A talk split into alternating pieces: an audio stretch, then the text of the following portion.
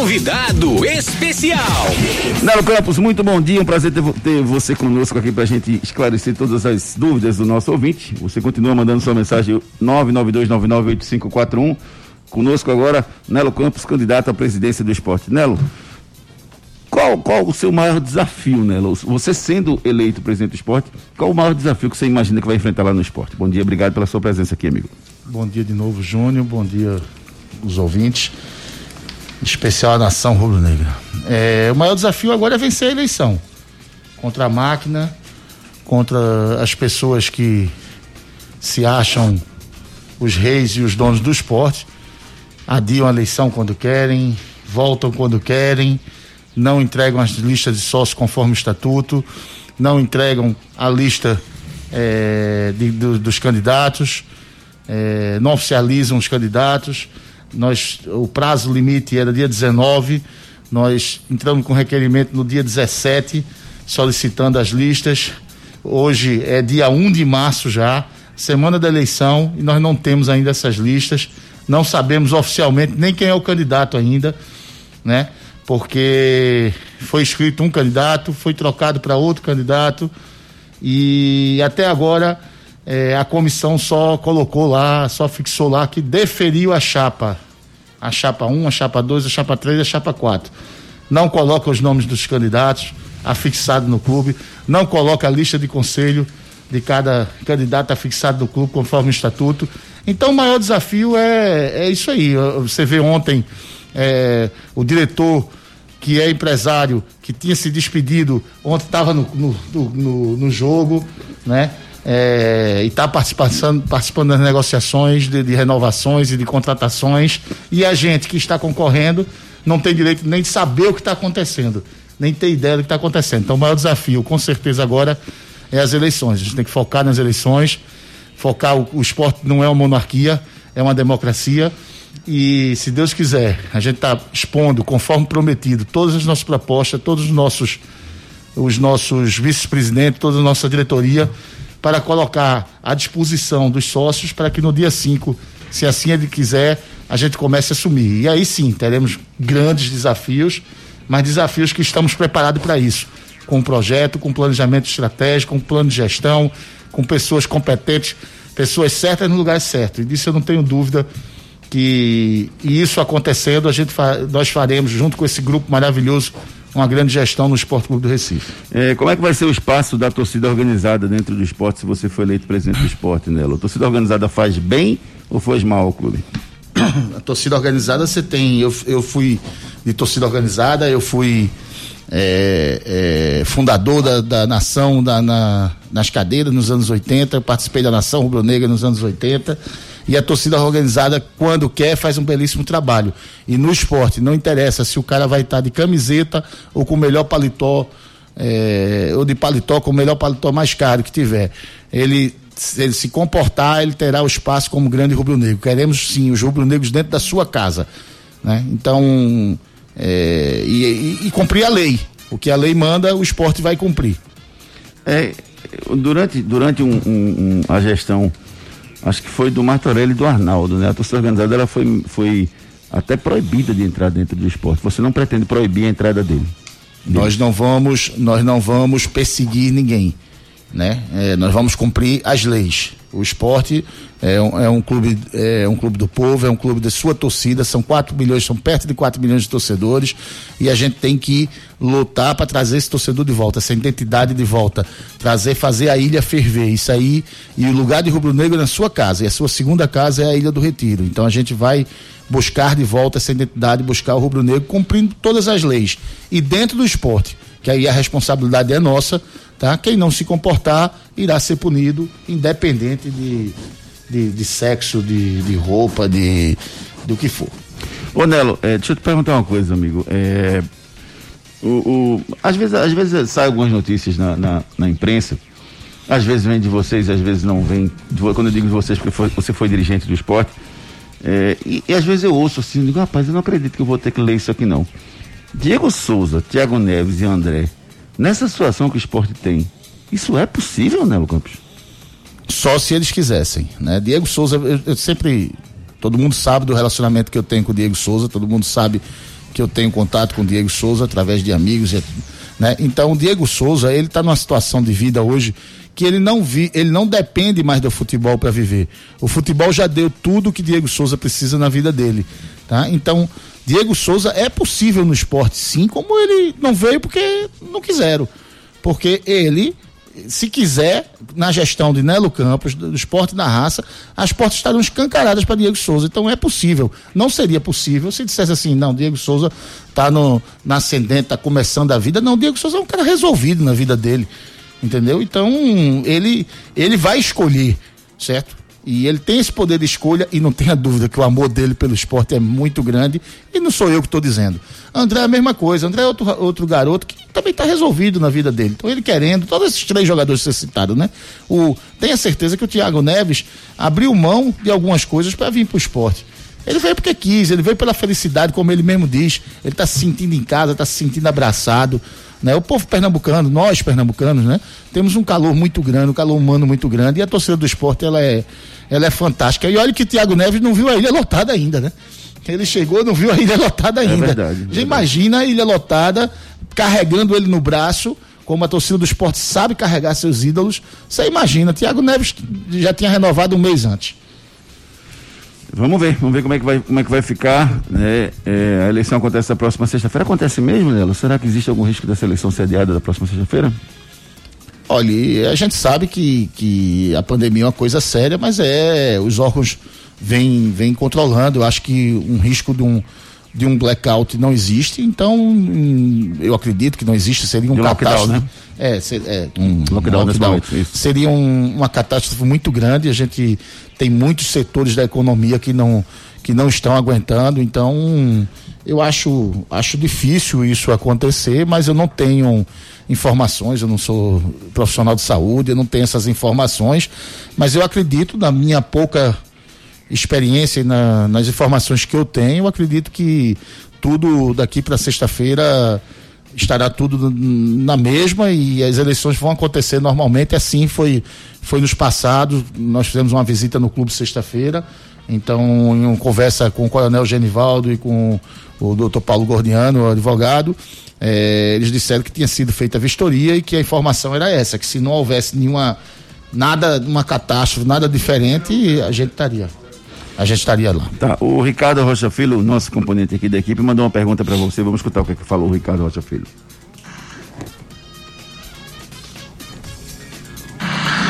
Bom dia, Nelo Campos. Aqui quem fala é o Ricardo Rocha Filho, integrante do Torcida Hits. Nelo, gostaria de fazer uma pergunta a você e saber qual o motivo que o esporte não revela mais tantos jogadores para o time profissional. Forte abraço, Nelo, e boa sorte aí na sua candidatura à presidência do Esporte Clube do Recife. Grande Ricardinho, filho do grande Ricardo Rocha, atleta do esporte. Quem não sabe, Ricardinho foi, foi atleta do esporte, foi da minha época, na época que eu era diretor de juniores. Ricardinho, grande homem, eu acho que chegou a ser campeão com a gente nos juniores, tenho quase certeza que sim. É, a gente ganhou a maioria quando estava lá, então tenho quase certeza que ele também, também foi campeão. É, é difícil, Ricardinho. Houve um um, um certo desprezo com a categoria de base do esporte. É, nós temos um equipamento fantástico, certo? Mas não sabemos utilizá-lo. Por isso que criamos o Departamento Integrado de Futebol. Por isso que colocamos na frente desse departamento Augusto Moreira, um cara conhecedor de futebol, um cara conhecedor da base. Um cara que tem, desculpe.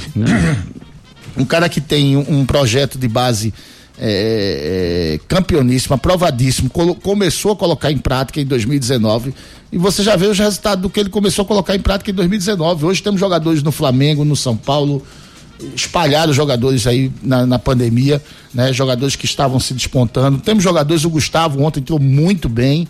Agora, isso precisa ter uma consistência maior, eles precisam estar um pouco mais preparados fisicamente, tecnicamente. Eu acho que psicologicamente, nós, nós vamos trazer a neurociência para dentro do esporte, coisa que os clubes grandes já, já utilizam. Nós vamos trazer o departamento de inteligência, né? Coisa que tem clubes hoje no Brasil que já tem 12 pessoas trabalhando no departamento de inteligência. Nós vamos começar com dois, porque ninguém começa é, grande. A gente tem que começar pequeno, começar com o pé no chão para chegar no, no máximo. E eu tenho certeza que esse trabalho integrado, trazendo profissionais de qualidade para a categoria de base, é, eu tenho certeza que num curto espaço de tempo a gente começar a ter, a, a ter resultados. Chegar ao ponto de um Atlético Paranaense, ele não começou do jeito que ele está né? Ele não começou já disputando o campeonato com sub-23, ele não não é assim, as pessoas falam, não, o Atlético Paranaense disputa assim, mas o Atlético Paranaense para chegar onde chegou, ele levou sete, oito anos, né? E a gente pretende diminuir esse, esse prazo, se Deus quiser, quem sabe em três, quatro anos a gente não já esteja com uma base é, parecida ou igual à do Atlético Paranaense, uma base que, que a gente tenha investimento de verdade. O Atlético Paranaense para você ter ideia, o ano passado a gente contratou o Valber, que era um dos destaques. O ano passado, não, 2019. O Valber era um dos destaques do, do Botafogo da Paraíba durante duas, três temporadas. Trouxemos o Valber, um garoto novo. No primeiro jogo, ele teve infelicidade com uma jogada lá com o, com o Flamengo. Dois lances com o Flamengo. E o garoto ele vinha treinando, ele era o melhor do treinamento, todos os treinamentos. De repente a cabeça dele, normal, garoto, pressão, torcida, esporte, né? O ano que a gente não podia errar, tinha que subir, tinha que ser campeão pernambucano. Ele não aguentou a pressão. O Atlético Paranaense, para você ter ideia, levou ele pro sub-23. Ele passou um ano só trabalhando no sub-23 do Atlético Paranaense. Hoje ele está emprestado no Guarani e fez uma excelente Série B.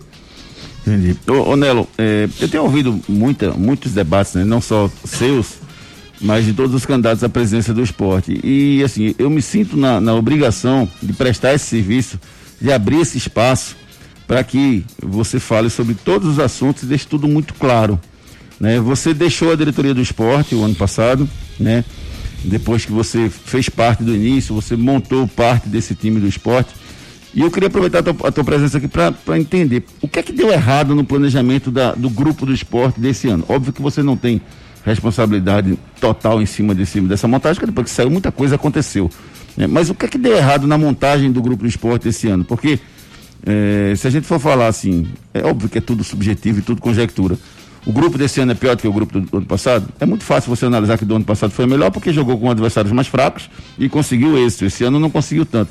O que, é que você acha que faltou um pouco mais para o esporte melhorar o seu grupo esse ano? 2019, quando a gente, quando a gente entrou, no final de 2018, a gente tinha liberdade para trabalhar, a gente trabalhava em conjunto, trabalhava em equipe, né? E assim foi o êxito daquele, daquele trabalho de 2019. Isso foi, aí era o resultado que teve no trabalho de 2019, tá? Veio 2020 e as coisas começaram a não acontecer da mesma maneira, né? E já no final de 2019 a gente tentou, a gente pediu para sair, o presidente pediu para a gente ficar, a gente ficou. Esse foi o grande motivo da sua saída do, do tentamos do melhorar. É, assim, incompatibilidade, sim, as coisas não estavam acontecendo conforme é, como tinha sido, como tinha ocorrido no, no ano anterior. E, e, e a gente começou a ver que as coisas não, não era daquela maneira. Eu não entendo futebol dessa maneira. Se você tem um departamento, você tem que. O departamento tem que ter voz. Se você não tem voz, não adianta você estar tá lá. Então, isso foi, foi acontecendo. Foi a, a demissão de Guto. É, é, quando a gente. Na época, na época, sim, sim, sim. Na época, mesmo assim, nós éramos a favor de trazer, é, de ouvir três treinadores. Na época era Tiago Largue, Rodrigo Santana e Jair certo? Não, não tinha ordem de quem era o primeiro ou quem era o último, Jair até era o mais, mais, mais cascudo dos três, né? Então a gente queria ter ido ao encontro desses três treinadores e ter ouvido, e na verdade Daniel Paulo já estava contratado, a gente foi apenas um, um, uma encenação, Daniel Paulo já estava contratado, já estava Sim. certo, e nada contra Daniel Paulista, apenas que a gente sabia que não, que não não era a hora do Daniel Paulista vir, ainda mais da maneira que ele veio, entendeu? Então, acabou acontecendo o que todo mundo sabe. É, existem homens, existem jogadores no esporte comprometido, existem. A prova está aí do resultado. A prova está aí do, do, do, que deu, do, do que a gente conseguiu, né? Porque foi uma façanha, né? Porque não tiveram as contratações que faltavam, as contratações pontuais que dentro do planejamento inicial não, não aconteceram, né? E o esporte conseguiu mérito do Jair, Jair conseguiu realmente se reinventar, né? Perder o Mugni de uma forma absurda. Mugni, quem fez toda a negociação de Mugni, eu posso dizer que fui eu. Então, é, é, Mugni tinha uma cláusula no contrato que dia é, 30, dia 1 de novembro, até dia 1 de novembro, o esporte bastava comunicar, bastava comunicar formalmente ao seu empresário e ao jogador e a renovação seria automática, unilateral para o esporte. O jogador não tinha que dizer se aceitava ou não, porque já estava no contrato. Perderam o prazo. Perderam, perderam o prazo. Esqueceram de fazer a comunicação oficial, fizeram uma comunicação por celular, como fizeram para todos os jogadores que estavam querendo renovar até 28 de fevereiro. Que Mugni não precisava disso, Mugni bastava só renovar, acabou. O Mugni estava renovado até dezembro de 2021, tinha valores acertados, tinha tudo. Perderam o prazo, depois ficaram discutindo, depois botaram agora eu soube que, acho que botaram na justiça, pelo menos pela informação que eu tenho, querendo rever prejuízo, porque Mugni foi, foi anunciado, foi informado por uma mensagem de, de WhatsApp. Mas uh, no contrato estava muito claro, tinha que ser uma mensagem formal, certo? Perderam o prazo, jogaram um, corremos um risco sério de uma perca de um excelente jogador que vinha fazendo uma excelente Série A. Tá? Depois, por falta de pagamento, o Jonathan Gomes conseguiu a rescisão indireta, gerando um prejuízo enorme para o clube porque a gente vai pagar 2 milhões e tanto, acho que foi a causa que ele ganhou, certo? Então, assim, não cabe mais. Tem diretor que está lá preocupado com outras coisas, certo? Entendeu? Não está preocupado com isso, não cabe.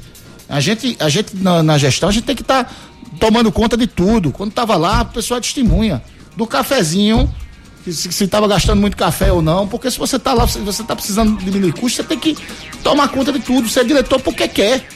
Você não é diretor porque é, porque é obrigado a ser, não. A pessoa vai, o diretor é convidado pelo presidente e vai porque quer. Então tem que ir para trabalhar e focar no esporte, não em, em outros interesses. É, ô, ô, ô, Nelo, vê só, eu, eu, eu, fico pensando, eu fiquei pensando assim em relação a todos os candidatos, o, o, que a gente ouve no dia a dia, né? Eu circulo muito entre os torcedores dos três clubes e também tenho vários amigos eh, rubro-negros.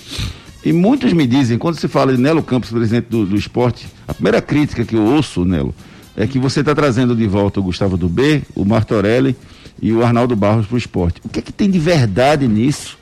E se for verdade que isso aconteça, qual seria a participação deles na sua gestão? Júnior, você me conhece há mais de 20 anos. então você me conhece, sabe que eu não sou uma pessoa de, de meia conversa. É, Arnaldo Barros, a última vez que eu vi Arnaldo Barros na minha vida foi na eleição de 2018. Foi a última vez que eu vi Arnaldo Barros na minha vida não tenho contato com ele. É, sei que ele é advogado só porque todo mundo sabe. Seu João Alberto Martorelli, eu não o conheço pessoalmente, nunca o conheci pessoalmente. Não sei quem ele é, certo? E não o conheço. Quer dizer, sei quem ele é porque ele foi presidente do esporte. Claro. Mas eu não o conheço. Foram os únicos dois presidentes do, do esporte onde a gente nunca, nossa família nunca participou direto, até porque não conhecia. Meu pai não conhece, meu tio já era falecido, meu primo não conhece Martorelli, eu não conheço Martorelli. Então foram os únicos dois que a gente nunca participou de nada e nunca ajudou nada. Tirando esses dois, eu tenho certeza que em todas as gestões tem participação e tem ajuda da família Campos no esporte. E principalmente minha também direto também, que sempre participei diretamente também. Certo? Então, assim, é, é, eu acho que isso é uma, é uma coisa que. E outra coisa, isso já está mais do que provado, né? Certo? Porque cada vez que eles inventam, cada vez eles veem que, que é realidade. Quanto a Gustavo do B, Gustavo do B nos apoia sim. Nós levamos o projeto, certo? Para apresentar a maioria dos ex-presidentes. E Gustavo do B e Luciano Bivar, quando viram o projeto, os dois, certo? Junto com outros diretores, eh, Eduardo Monteiro, eh, Marcos Amaral, Sérgio Canos, ex-diretores né, do clube, pessoas influentes no clube, todos eles acharam o projeto maravilhoso. Acharam que o esporte estaria realmente tendo um, um ganho de qualidade muito grande. Daquele dia em diante, todos eles passaram a, a apoiar o projeto. Posteriormente, Luciano introduziu o Delmiro no grupo. Delmiro passou dois meses no grupo, não contribuiu, não participou certo? E Luciano tentou que ele fosse o presidente. A gente achou que não, não seria, não teria imposição no grupo. E assim, Luciano resolveu seguir com Delmiro, o direito dele, certo? Tá? Delmiro que é candidato desde dois, que, é, que é sócio do esporte de 2019, certo? Entendeu?